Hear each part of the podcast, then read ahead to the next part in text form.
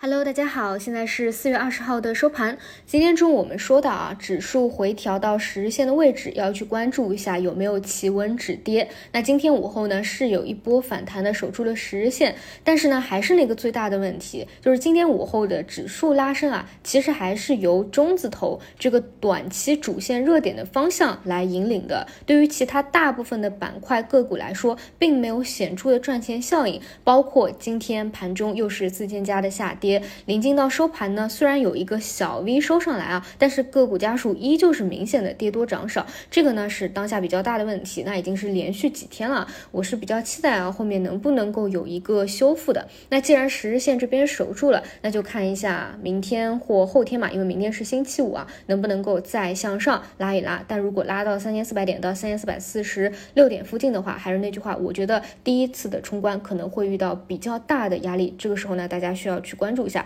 尤其是手里短期在加速的那些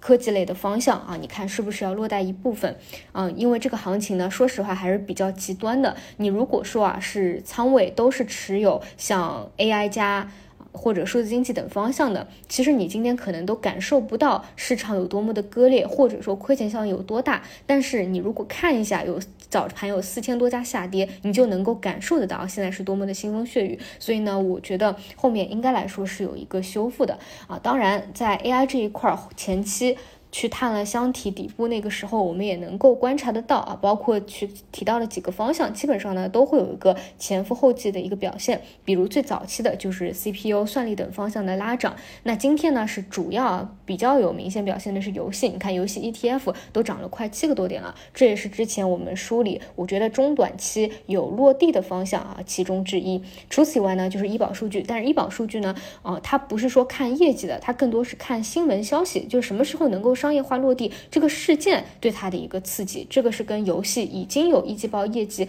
证明它有一定的反转还是不太一样的。这个后面且走且看吧。那今天呢，芯片半导体啊也是如期有一个修复，当然这个反弹的力度啊其实没有前期这么大，主要呢还是 AI 芯片的方向。这也是半导体内部啊赚钱效应最好的方向。那短期呢也是到加速了。如果说啊后面连续加速的话，大家手里有持仓的，其实是可以落袋一部分的。毕竟呢，你要知道现在市场其他方向啊有一点无厘头的这个下跌了，可能就是有一部分的存量资金要往其他的方向割出来啊去抱团。目前有赚钱效应的这些局部方向啊，但是你要知道，短期既然已经到加速了，并且呢指数反弹到一个箱体顶部啊，还是要去注意一下这个节奏。问题的，我们现在的整体对于 AI 的思路就是看了一个好的节点，并且呢看哪些有业绩，你更多从一个契合节奏的一个角度可以去适当的参与。但是呢，你没有利润垫的，你去格局，我觉得也是不理智的。除此以外呢，就是一带一路中字头在交替着轮动，尤其是啊，你看指数跌到了一个日内的一个相对低点，一个比较明显的博弈点的位置，这个时候呢，中字头一带一路就会出来卡位。包括未来啊，如果说 AI 回调下去的话，中字头一带一路可能。也会出来卡位。目前来说呢，就是这两者在进行一个交替。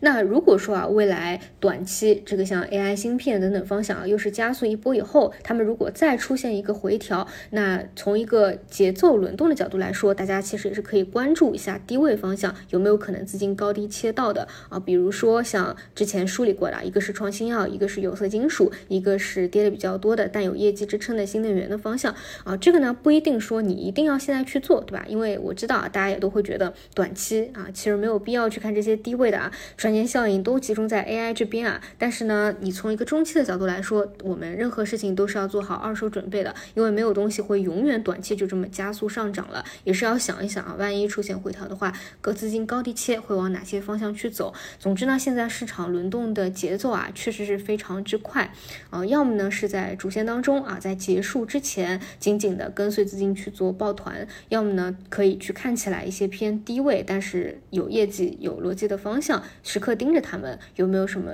未来，如果有高低切，有没有可能有一个启动吧？好的，这是整体的一个今天的盘面情况，那我们就明天再见。